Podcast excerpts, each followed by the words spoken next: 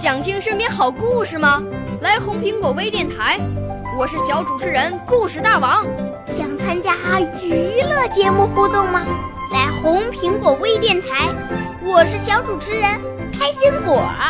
想来我们新闻现场吗？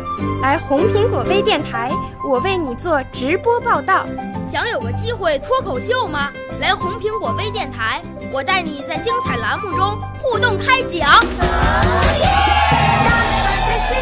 我们的语言魅力在这里提升，我们的儿时梦想从这里起航。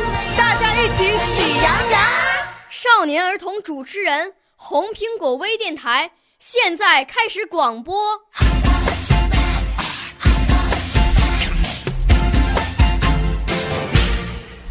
小朋友们、同学们，大家好，我是北京人民广播电台红苹果微电台的节目主持人高雅玲，是太原市少年宫语言艺术班龚小军老师的学生。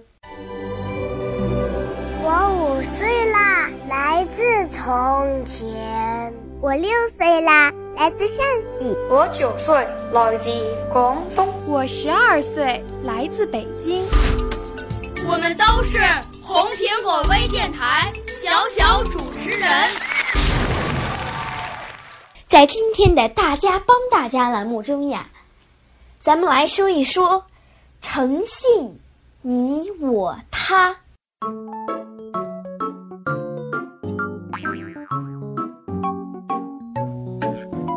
今天我先给大家讲一个发生在五年二班平平身边的故事。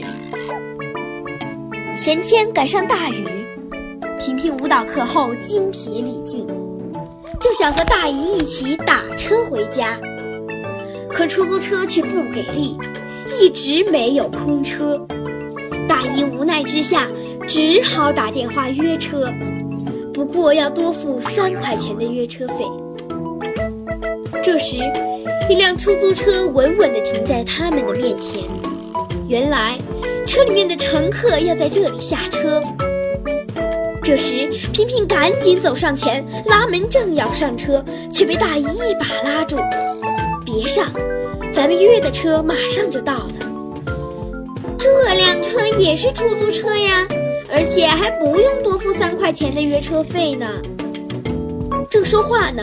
旁边已经有人拉门上车了，萍萍埋怨大姨，可大姨却说：“已经答应别人了，咱们就不能失信了。”果然没多久，一辆出租车缓缓停下来，一看车号，正是他们约的那辆车。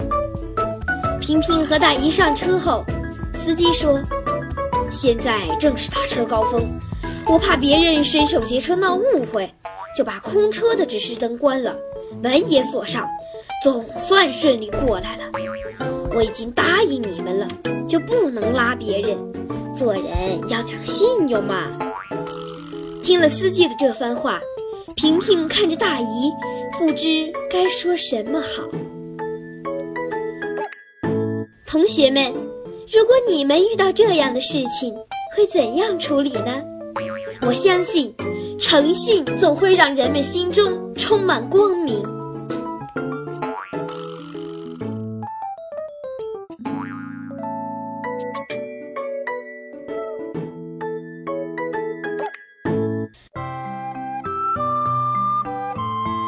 好了，今天的大家帮大家栏目到这里就要结束了，小朋友们、同学们，再见。